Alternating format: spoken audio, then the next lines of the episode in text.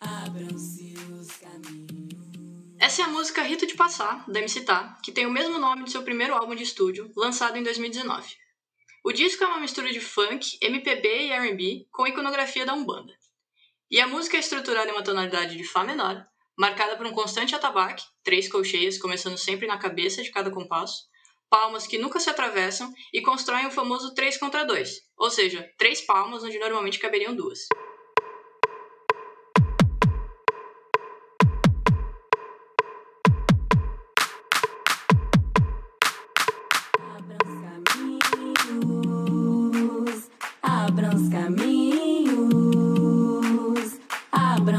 E a criação da roda é feita com um sintetizador, que faz a base harmônica. É como se, pela repetição, a gente estivesse sendo colocado no meio de uma paisagem de roda. A letra fala sobre as preparações para esse ritual e faz referência a práticas sonoras que acompanham o rito de passagem quando ela fala cantar e dançar para saudar, tocar para marcar.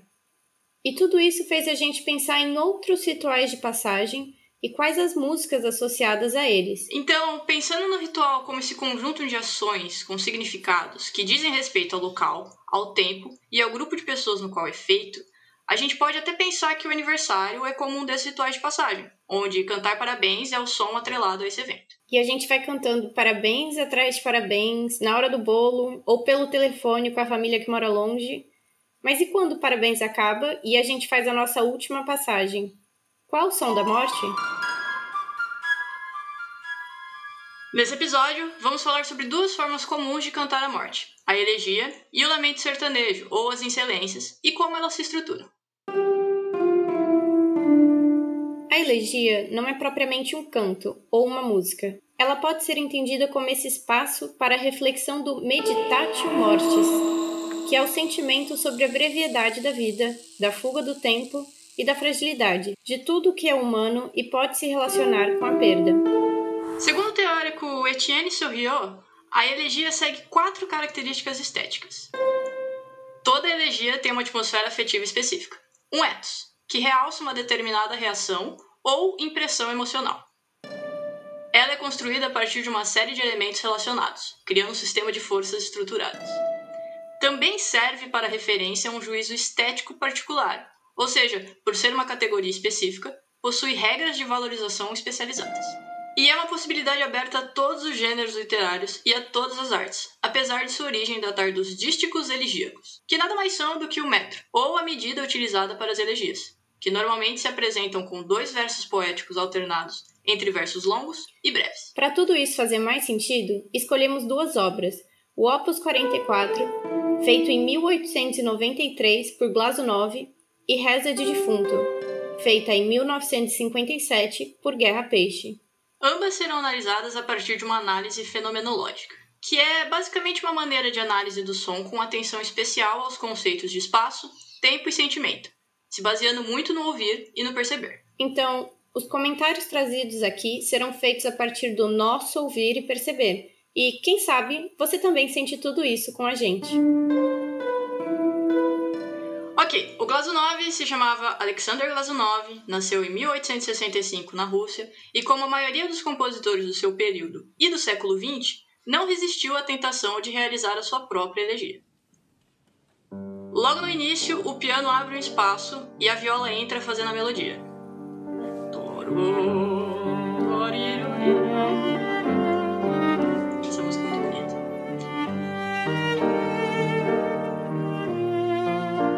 dinâmica entre os dois instrumentos cria uma estrutura de superfície, definindo meio que o papel de cada um durante a obra.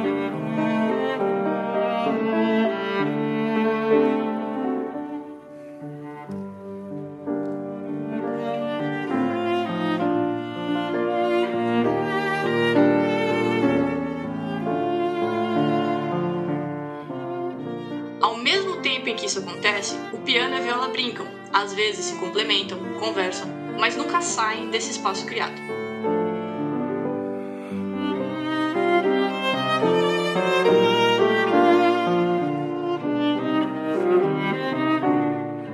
E o sofrimento é o que define o local proposto.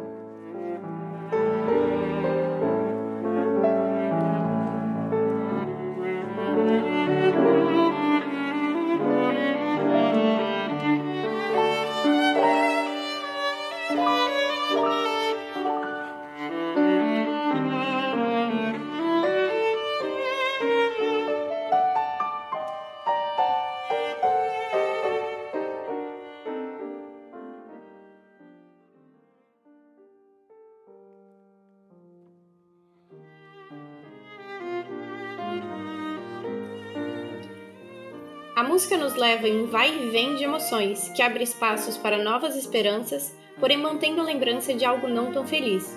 No momento de clímax, somos levados a crer que algo novo vai acontecer, mas retornamos à sequência de antes.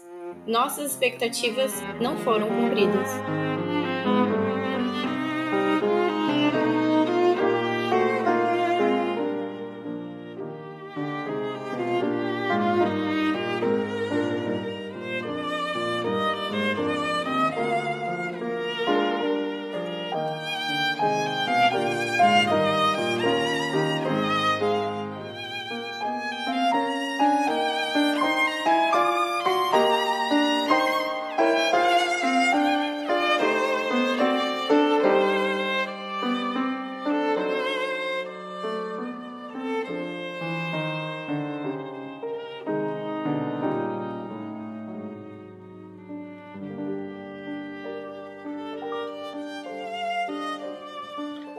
A sensação de movimento constante, seja pelas tercinas, seja pela presença de pequenas anacruzes, que são notas que precedem o tempo primeiro de cada compasso, cria o que chamamos de mecanismo de retenção, ou seja, a facilidade de reconhecer essa melodia memorizada.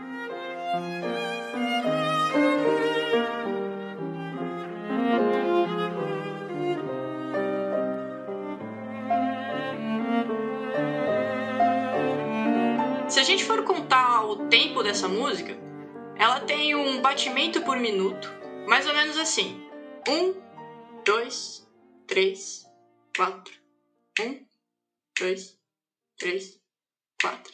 E a tercina nada mais é do que grupos de três notas dentro de cada BPM. Ou seja, cada vez que a gente conta um, cabem três notas dentro desse um. Para entender melhor o que seria uma anacruze, é aquele pá que vem logo antes do parabéns, que todo mundo fica segurando até o momento das velas. É aquele momento que o pessoal fala que vai cortar o bolo e todo mundo fica com a palma preparada até que alguém puxe o parabéns.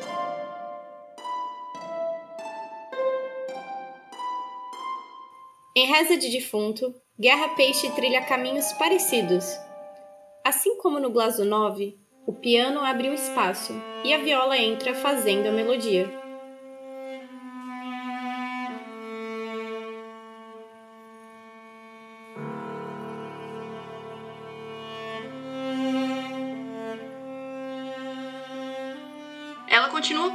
Sua tristeza, seu sofrimento, fazendo a viola soar como um choro, criando uma dinâmica onde piano e viola ora se complementam, ora se sobrepõem.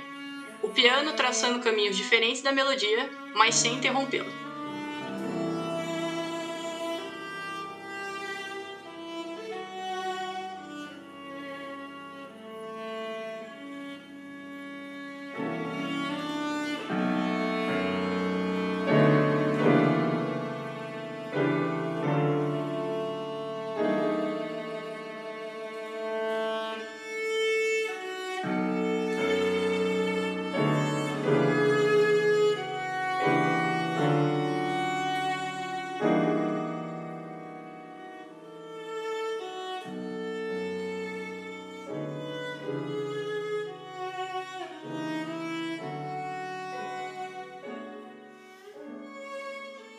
E assim, como na outra composição, o clímax chega apenas para retornar ao sofrimento apresentado, como, sei lá, uma facada no coração.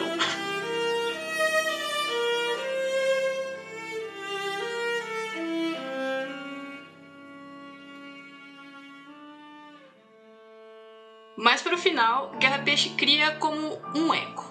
O piano está distante da viola, tocando combinações da introdução da música, enquanto a viola segue em seu caminho, como num choro que vai aos poucos sumindo até não se ouvirem mais os soluços.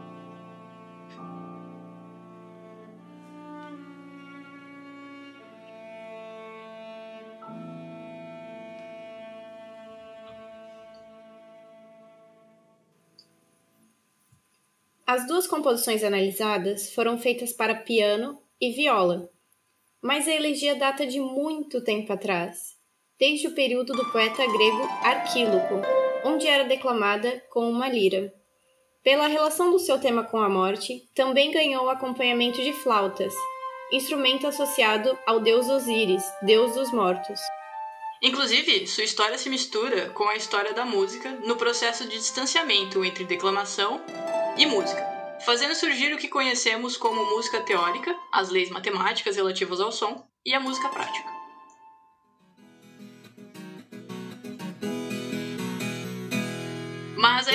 Também ganha espaço na viola, pela sua semelhança com a tessitura da voz, unindo seus dois componentes originais da declamação, a voz de quem declamava e o instrumento de corda melódico. Da aproximação com o som da viola, também ocorre-se outro processo de cantar e ouvir a morte, as excelências. Em 1957, o jornal A Hora, de Porto Alegre, publica o artigo sem autoria, Regionalismo e Tradição, Rezar o terço ou puxar o terço é um fato folclórico bastante difundido no Rio Grande do Sul, verificável sobretudo na faixa fronteira Uruguai e Argentina e em parte da zona litorânea. Assim, notadamente, nos dias de todos os santos e finados, podem ser encontrados nos cemitérios dessas zonas e, quizás, de quantas outras, grupos de pessoas reunidas para rezar ou cantar um conjunto de orações e cânticos sacros em intenção das almas.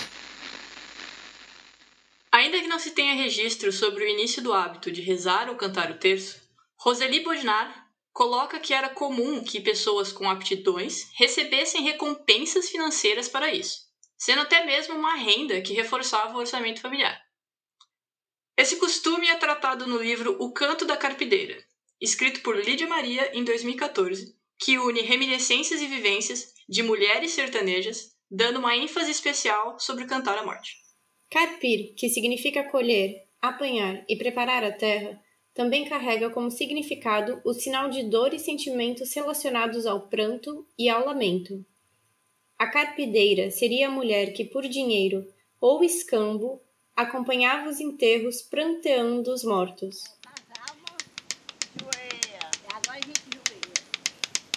O ofício de cantar as excelências ou de carpir era passado de mães para filhas, pela tradição oral, para manter vivo o costume de se cantar a morte. O canto pode ser acompanhado de uma matraca, que serve tanto para alertar as almas da chegada das carpideiras, quanto para marcar o canto, com batidas simples que se transformam em mais intensas de acordo com o bendito.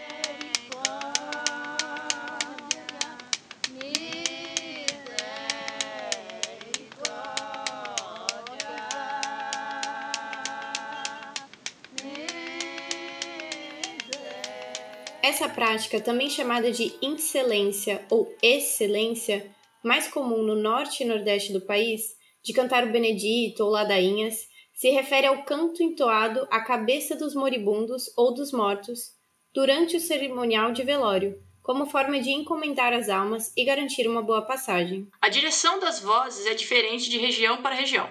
Porém, os saltos de quarta e a contenção de no máximo uma oitava permite a combinação de diversas vozes sem que isso quebre a unidade do som final, além da possibilidade de ficar mais tempo cantando.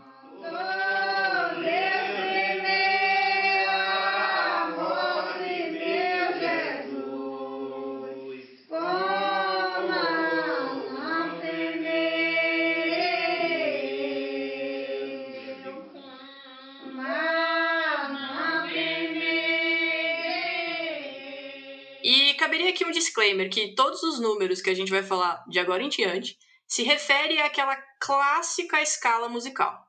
Todo mundo conhece o Dó, Ré, Mi, Fá, Sol, Lá, Si, Dó. Se a gente considerar o Dó como 1, o Ré vira o 2, o Mi vira o 3, e assim sucessivamente. Então, saltos de quarta significa, imaginando que a música começa em Dó, que ela vai de Dó para Fá. E a contenção em uma oitava seria que ela fica num Dó mais grave até um Dó mais agudo. São Miguel, hein? Oh meu Deus, eu vou pra glória dos anjinhos vão me levando. Do mundo eu vou me esquecendo, só de Deus vou me lembrando. Do mundo eu vou me esquecendo, só de Deus vou me lembrando. E é interessante perceber as diferenças de modo de se puxar a melodia em diferentes benditos. Aqui, como a melodia é puxada por um homem, a extensão vocal é menor e prioriza o grave. A combinação da cadência descendente, saindo do sexto grau, indo para o primeiro e voltando para o segundo, caracteriza o final de todos os versos. Isso significa que para terminar uma frase, ele sempre sai do sexto grau, vai para o primeiro e termina no segundo.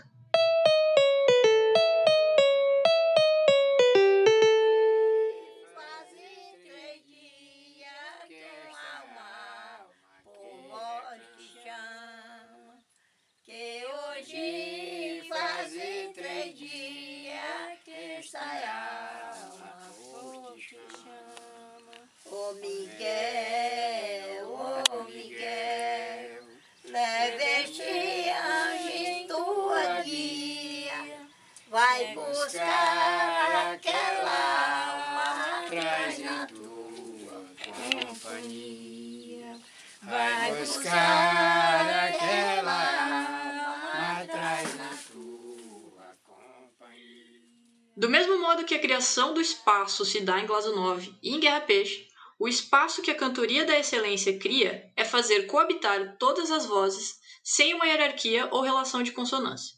Aqui, o choque das vozes gera os batimentos característicos desse fenômeno. E é possível observar que as cantorias, o choro das carpideiras e as excelências definem uma poética dos limites, pela sua forma oral e pela maneira de definir os espaços da vida e da morte. E é pelo canto que também se definem os ritos, se aproximando muito da música Rito de Passar, da MC Tá, que abriu esse episódio.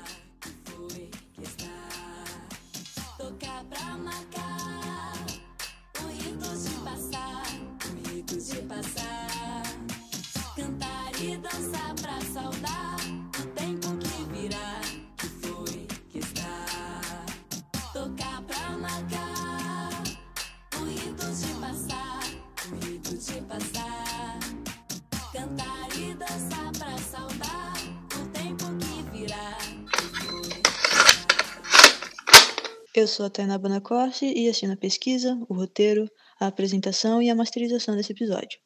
Lud Sardinha foi responsável pelo roteiro, apresentação e mixagem, e nossa arte de capa e ID é de Ariadne Xavier. Siga nossas redes para acompanhar o projeto em arroba de tom pod no Twitter e no Instagram.